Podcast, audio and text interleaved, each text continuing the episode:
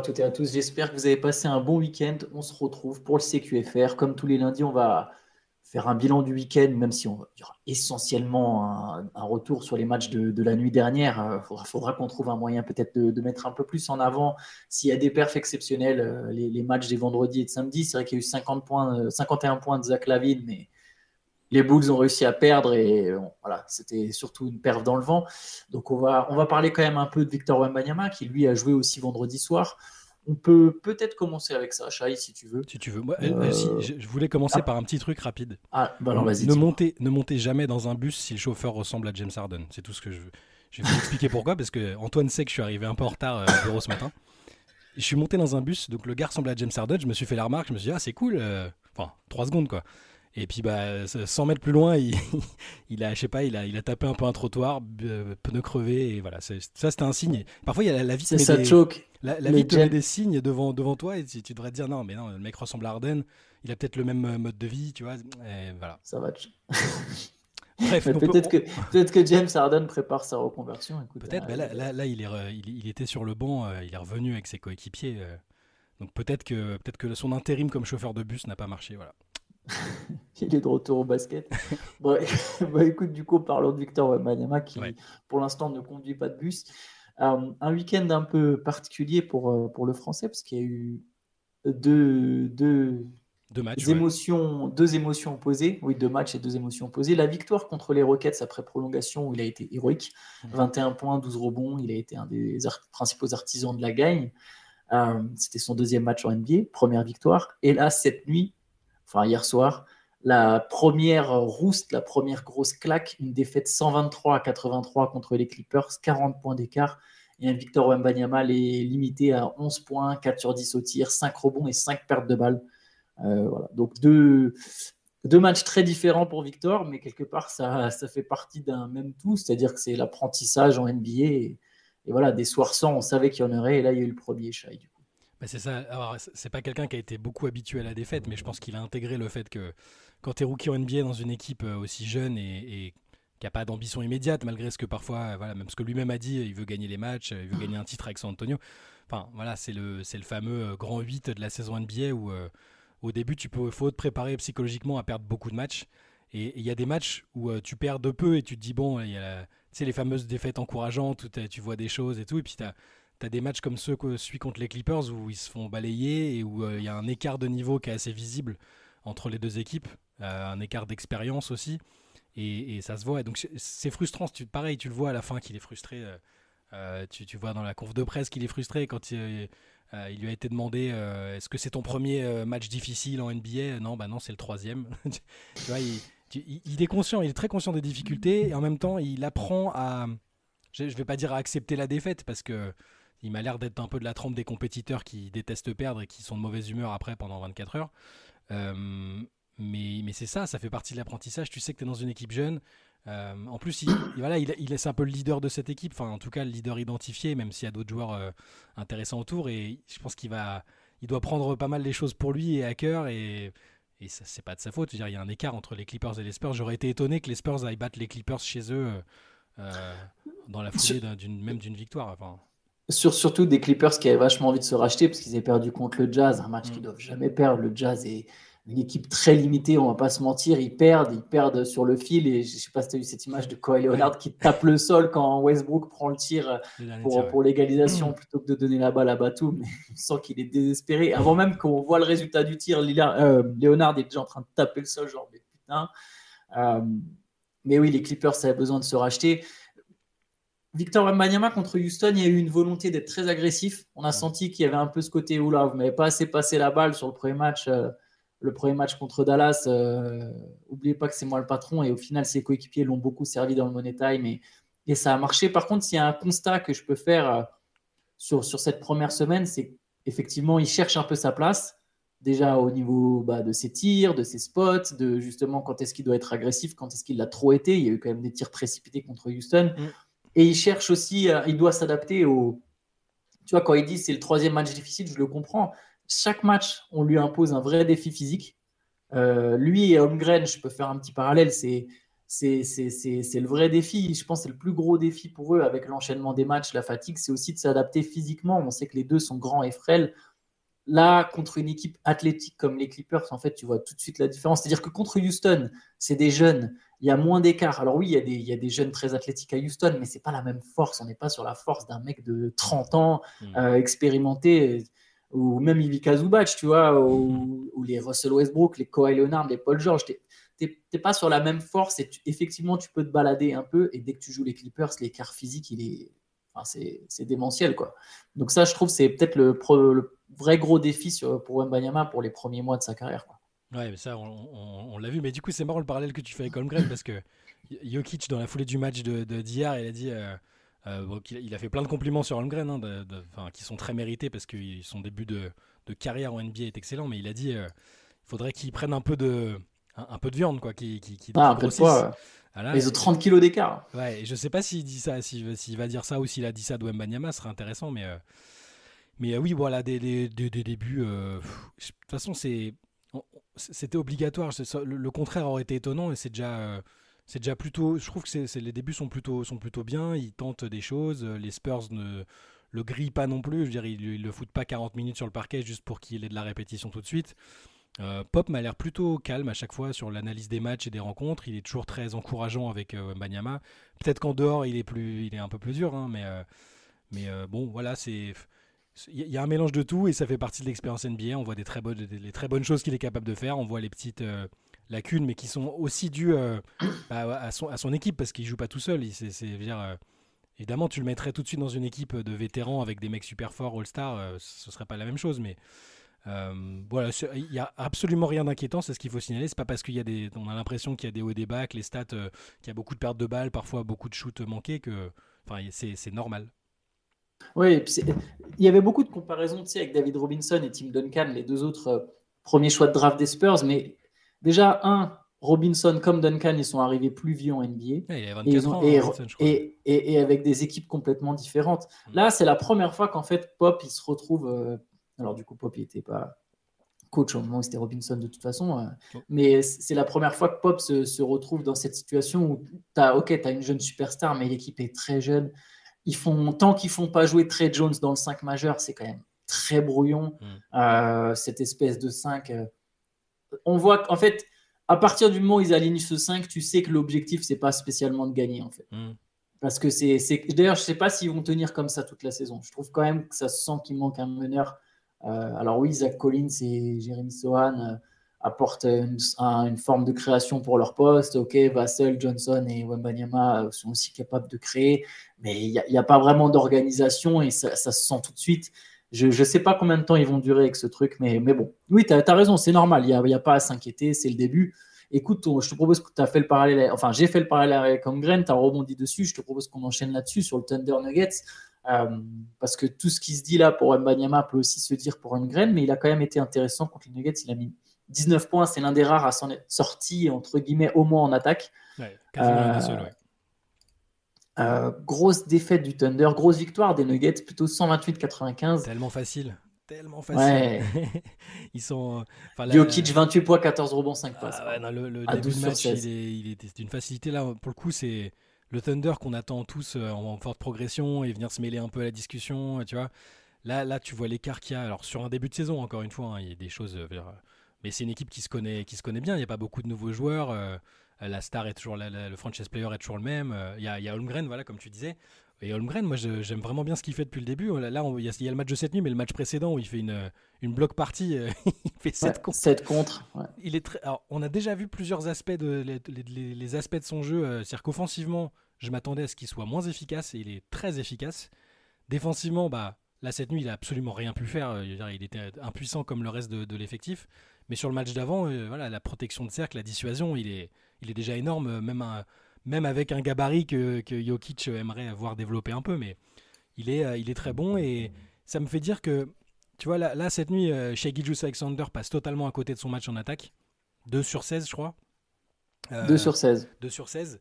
Et, je pense que il hum, y, a des matchs où, lorsque Shea sera moins bien, Holmgren peut être le gars qu'il faut alimenter et, qui peut mettre les 25, même 30 points peut-être, parce que les, paniers qu'il met, il y en a qui sont des, positions qu'il a obtenues facilement, des situations qu'il arrive à se créer. Et lui aussi, on voit un potentiel qui est quasi limité parce que c'est déjà, très fort. Ouais, non, mais je suis tout à fait d'accord avec toi sur ce que tu dis sur faire passer le jeu aussi un peu plus par Holmgren. Euh, juste un petit truc sur la défense des Nuggets. Donc, euh, chez Gildeus Alexander, limité à 2 sur 16. Mm. Avant ça, Anthony Davis avait été limité à 6 sur 17 et, Desmond Bain à 4 sur 17. La défense des Nuggets est déjà tout à fait au point. Euh, grosse bonne nouvelle, ça, pour, pour Denver, de commencer la saison fort comme ça. Pour ce match, ce que je trouvais intéressant derrière ce match, je vous avoue, je vais être très honnête avec vous, je me suis endormi devant le match à la fin. À partir de, je sais plus, fin de troisième quart-temps, je me suis endormi parce qu'on s'était plié. C'est parce que tu savais. pas le match le plus passionnant du monde. Parce que tu savais qu'il n'y avait pas Marseille-Lyon derrière, du coup. Euh. N'en parlons pas. parlons pas. Mais, parlons pas des choses qui fâchent. Mais euh, ce que je trouvais intéressant, justement, et c'est exactement ce que tu as dit, c'était de voir un peu comment le Thunder allait s'en sortir face à une équipe comme ça. C'est injuste évidemment de comparer le champion en titre avec une équipe qui n'a pas encore fait les playoffs dans cette configuration. Hein. Euh, le Thunder avec Shea en tant que superstar n'a encore jamais fait les playoffs. Mais justement de voir un peu l'écart, voir ce qui peut manquer. Et je pense que Denver peut vachement servir de modèle pour Oklahoma City, c'est-à-dire que les Nuggets, c'est un collectif qui s'est construit dans le temps en faisant aussi des ajustements. Euh, il y avait du talent déjà à la base à Denver, on a laissé ces talents se développer on les a laissés créer cette alchimie. Je pense que le 5 majeur des, du Thunder est très intéressant. Il y a beaucoup de talent. Par contre, par contre, il y a eu un ajustement nécessaire à Denver. Ça a été la venue d'Aaron Gordon. Alors, ils n'ont pas vraiment sacrifié un jeune pour ça, mais je pense qu'au Thunder, il y a un vrai manque de spacing. Holmgren, c'est le meilleur shooter du 5 majeur à 3 points. C'est le seul vraiment qui étire les lignes. Du coup, les Nuggets, ils ont pack de paint, comme on dit. Ils sont restés coincés dans la raquette. Chez Gildeus Alexander, s'il y a cinq mecs dans la raquette, il peut rien faire. Et ça s'est vu cette nuit. Enfin, il peut rien faire. C'est compliqué pour lui. Et, pareil, même lui, on l'attend sur ce genre de match. On a envie de le voir porter son équipe dans ce genre de match maintenant. On a envie de voir le Thunder rivaliser avec ces équipes-là petit à petit. Et là, bon, voilà, c'est comme tu l'as dit, c'est que le début de saison, mais on voit que il y a encore besoin de temps au OKC. Il y a un 6 sur 32 à 3 points qui n'aide pas. Euh, il y a du potentiel, mais voilà, il faut, faut, encore que ça se développe et il y aura ajustements à juste Une, juste une remarque, je, discutais euh, tout à l'heure avec, euh, avec Gislain, qui est un habitué de, la late session et de nos podcasts, mais il me disait, en, réagissant à la déclat Jokic sur, sur Holmgren, il disait en fait, tout ce qu'on voit d'Holmgren depuis le début, qui est très bien, et la déclat Jokic, ça, prouve selon lui, et je suis un peu, j'ai tendance à être d'accord, que c'est pas un poste 5 en fait, Holmgren. Et que, ok, ici, pour le, pour le projet, pour que le projet se développe, je pense qu'il faudra un moment un poste 5, un peu plus euh, un peu plus traditionnel, un peu costaud, au moins sur certaines euh, phases de jeu, tu vois. Parce que la façon dont, le Thunder s'est fait détruire à l'intérieur, là, ça. On le répète, c'est qu'un match, euh, c'est du début de saison, mais tu vois, pour, si on se projette un peu, j'ai l'impression qu'il serait parfait avec un, big man traditionnel autour et, avec la possibilité de s'écarter et de jouer en attaque comme il veut, tout en gardant le côté défensif où il a énormément de talent. Mais bon, là, je me, je me projette, mais c'est parce que j'y pensais. Non, mais c'est très intéressant. Je, pense que je suis assez d'accord parce qu'au final, Wembanyama, c'est ce qui se passe aussi. Ils lui mettent Zach Collins pour. Euh, mais la différence, la différence, c'est que par contre, aux Spurs, il y a quand même un peu un poil plus d'adresse et de spacing, même si c'est pas non plus euh, hmm. euh, le fort du truc. Là, si tu mets un poste 5 traditionnel, imaginons à la place de Lugo Dort, donc ton 5 c'est Jalen Williams, ou imaginons, ok, tu mets Jalen, je vais faire encore pire. Jalen Williams devient ton sixième homme parce que c'est un scoreur, ok? Donc tu as Guidi, SGA, Dort, Holmgren et un poste 5 qui tire pas. Là, tu n'as vraiment plus du tout de spacing. Là, là, c'est, là à part si Guidi passe un cap euh, monstrueux à 3 points, enfin, en fait, chez Gildeus Alexander, il va se retrouver à jouer des 1 contre 4 à chaque fois qu'il va vouloir rentrer euh, dans la peinture. Donc, je trouve que l'idée est intéressante, mais dans ce cas-là, il faudrait peut-être d'autres ajustements ou, ou hmm. qu'il y ait une vraie progression à 3 points de Guidi, Dort, et même, même si Williams, il avait déjà montré des bonnes bases, Williams, ça peut être un bon shooter mais c'est pas non plus un spécialiste du tir extérieur. Il y, a, il y a un problème de spacing. Par exemple, Williams, il prend qu'un tir à trois points. Il reste quand même un mec qui a tiré par le cercle. Et il y a un pro... Mais bref, en tout cas, par contre, c'est vrai que je trouve ça intéressant. Tu as raison. Il y a peut-être besoin de lui mettre un, un, babar à côté de lui qui le protège, comme le font les Spurs avec Wembanyama. Hein. Ouais, voilà. Ou au moins sur, au moins sur quelques. Dans, enfin, utiliser des line-up de temps en temps euh, selon les mm. situations où c'est le cas. Mais on verra de toute façon cette équipe. On je pense qu'on en reparlera beaucoup pendant la saison euh, du Thunder. Yes. C'est sûr. juste un petit point pour Denver qu'on pourrait souligner euh, le banc. Le banc, le, alors le banc du Thunder d'ailleurs est un autre problème, hein, mais pour rester sur, euh, sur les Nuggets, 17 points de Peyton Watson, qui a eu une belle agressivité. 13 points, 7 rebonds, 7 passes de Christian Brown, qui lui, pareil, a été très bon. C'est encourageant. Après, bon, en saison régulière, c'est pas surprenant. La vraie question, évidemment, ce sera est-ce qu'il y aura cet impact en playoff? Mais pour un joueur comme Peyton Watson, ça permet d'engranger des minutes, de la confiance, et ça permet aux Nuggets, bah voilà, Jokic a joué 30 minutes, Michael, enfin, c'est idéal pour eux. C'est les matchs où, où le 5 majeur des Nuggets va jouer entre 26 et 31 minutes. Quoi. Donc ça, c'est un bon signe. je suis d'accord. Euh, on peut enchaîner avec euh, autre chose. On est resté longtemps sur ce match. On peut parler un peu brièvement de Damian Lillard et des Bucks.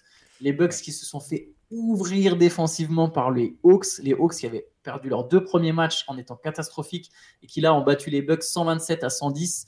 Euh, je te donne deux stats 32 passes décisives pour, euh, pour Atlanta. Non, je te donne plusieurs stats 32 passes décisives pour Atlanta, 8 joueurs à 10 points ou plus. Et je te donne les stats de Lillard 6 points, 2 sur 12 au tir, 6 pertes de balles, moins 29. C'était peut-être euh, le pire match de sa carrière. ah oui, carrément. Ah, un des pires matchs de sa carrière. J'ai pas les stats en tête. Oui, mais il s'est rarement retrouvé avec des stats comme ça à, à, Portland, c'est vrai. Mais ouais, j'étais en train d'imaginer Budenholzer sur son canapé en train de regarder le match et dire là, ça de mon temps, ce serait pas passé. Autant de points encaissés à domicile. Mais bon, voilà, c'est une équipe euh, qui se cherche et, les interrogations qu'on avait sur, le, sur la défense des Bucks, euh, notamment en playoff, parce que la saison régulière peut servir à, justement à, se, à prendre des habitudes et à travailler. Là, on les a bien vus parce que Atlanta, c'est une équipe qui se cherchait aussi, hein, parce que les premiers matchs ont été très compliqués, avec un Trayon qui n'arrivait pas du tout à régler la mire. Euh, là, ils n'ont rien forcé, ils ont collectivement été bons, défensivement été bons. Euh, et, ils ont profité du fait que Milwaukee là avait l'air euh, défensivement ça y allait pas du tout et en attaque euh, bah là Lillard met pas 39 points donc forcément il n'y a plus il a plus cette variable là Yanis fait des stats correctes mais il n'est pas dans une domination totale comme, comme, on et on sait qu'il est capable de, prendre les matchs à son compte aussi. Il se cherche en fait. Les Bucks se cherchent un peu c'est c'est que leur deuxième match hein, c'est ça si je dis pas de bêtises ils avaient pas oui, de. Deuxième match, euh, ils avaient battu les Sixers en ouverture et là ils ont. le premier, le premier était presque une anomalie pour moi. Enfin, la façon dont Lillard avait, avait scoré, c'était presque une anomalie. Euh, là, on, retrouve, on est sur, euh, voilà, sur le début d'un petit chantier où il faut que, faut que tout le monde se trouve. Les, bon, les match-up, là c'était Lillard contre Young.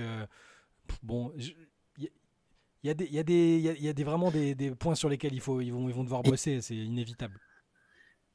Alors, c'est une conclusion hâtive, mais c'est quelque part quelque chose qu'on avait déjà dit avant même les premiers matchs.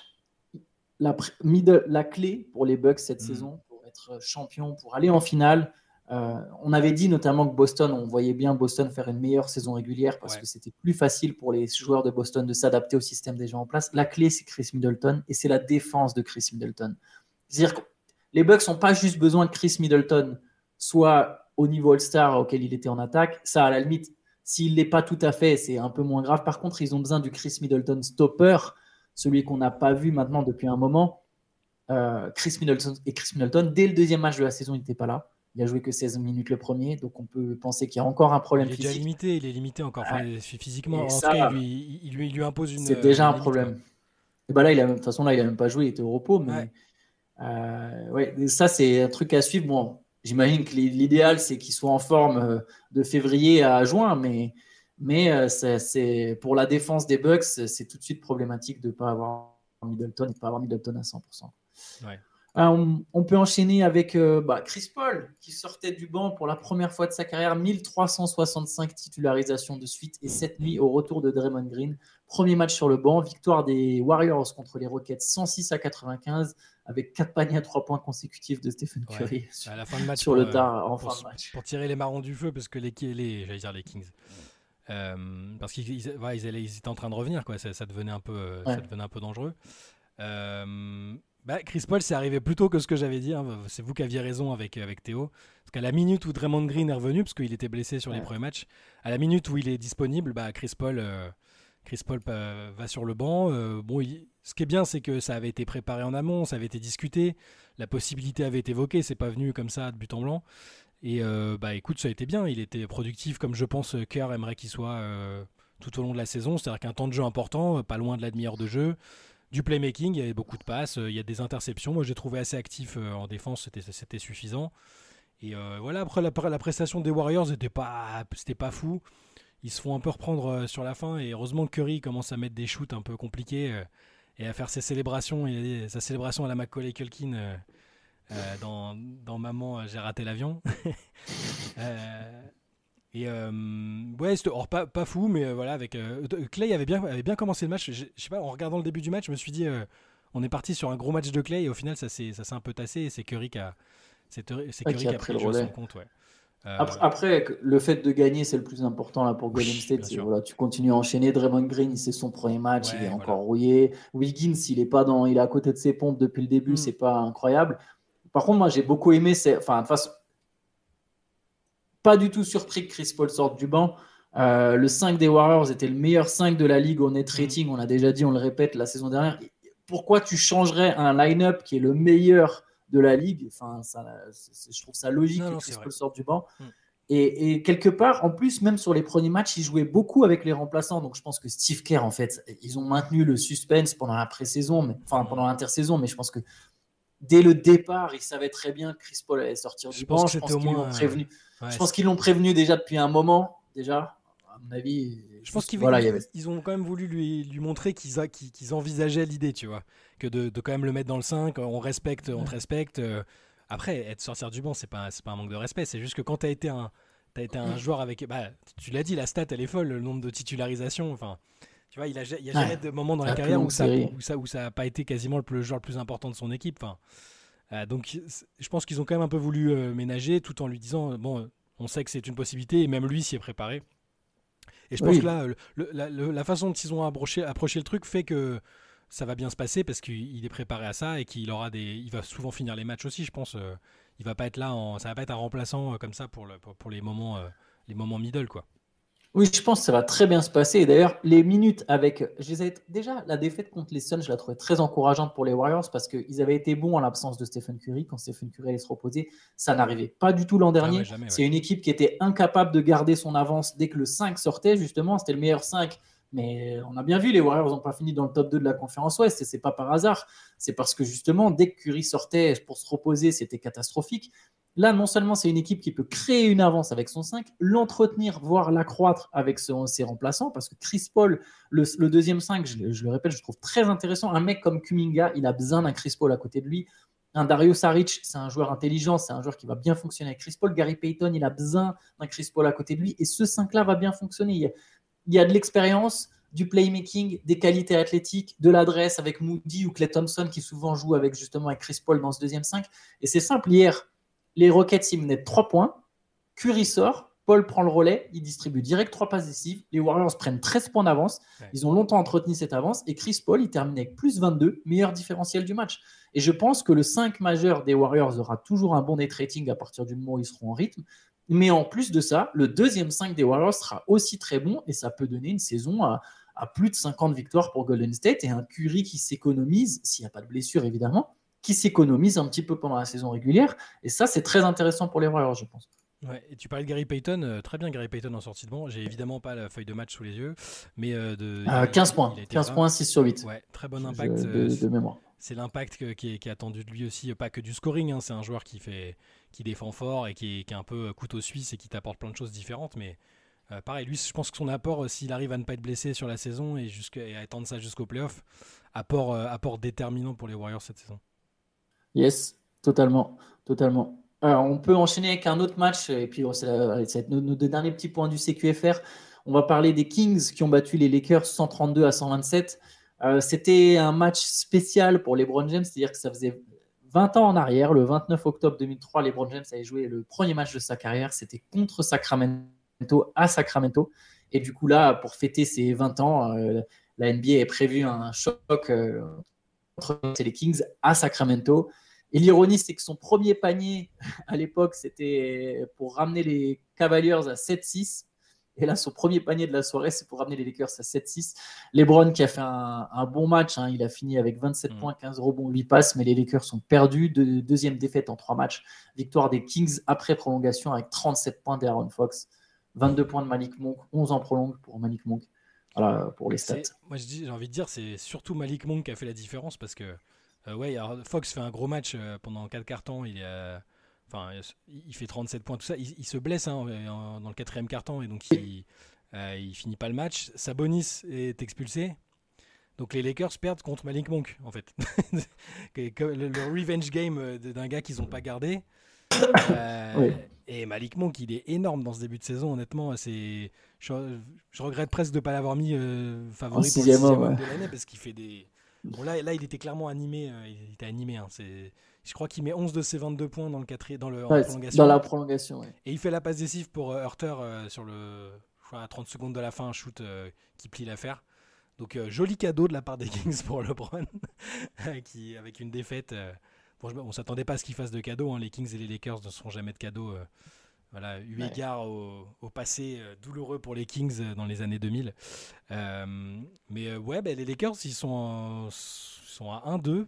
c'est pas un peu difficile le avec début. LeBron et, qui est déjà obligé de sortir de sa limitation de minutes. Il a combien de minutes euh, cette nuit? J'ai pas regardé. 39. 39 ok, voilà, super. La limitation de minutes, merci. C'était c'était complètement du. Je sais pas si c'était du bluff ou si c'est lui qui a dit les gars. Euh, est-ce que vous m'avez vraiment consulté? Est-ce que vous croyez vraiment que j'allais jouer 29 minutes toute la saison?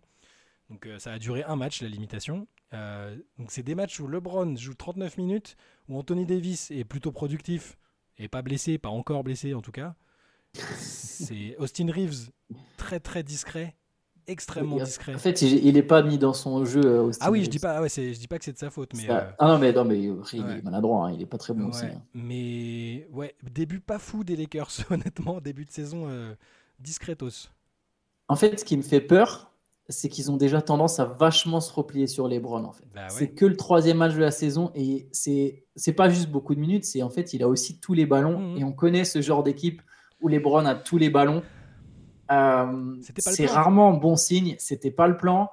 Et je me demande, je ça peut sembler, je veux dire, c'est logique de se replier sur LeBron, sur ton meilleur joueur au moment où tu es en difficulté.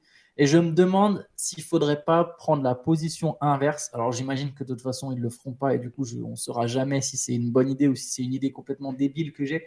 Mais je me demande s'il faudrait pas oser se dire bon bah écoute pendant deux semaines ou trois semaines on va tenter de vachement mettre Austin Reeves et D'Angelo Russell et Rui Hashimura quand il sort, et même Gabe Vincent qui pour l'instant fait un début très délicat hmm. avec Los Angeles. On va essayer de vachement mettre ces mecs-là en position de briller, les Browns un peu en retrait. je sais que ça paraît vraiment à l'opposé de ce qu'il faudrait faire, mais je me demande vraiment voilà, si ça peut pas lancer ces gars-là, et une fois que c'est lancé, que la machine se mette en route, parce que là j'ai l'impression qu'il y a juste les Browns, ils vont se replier vachement sur lui.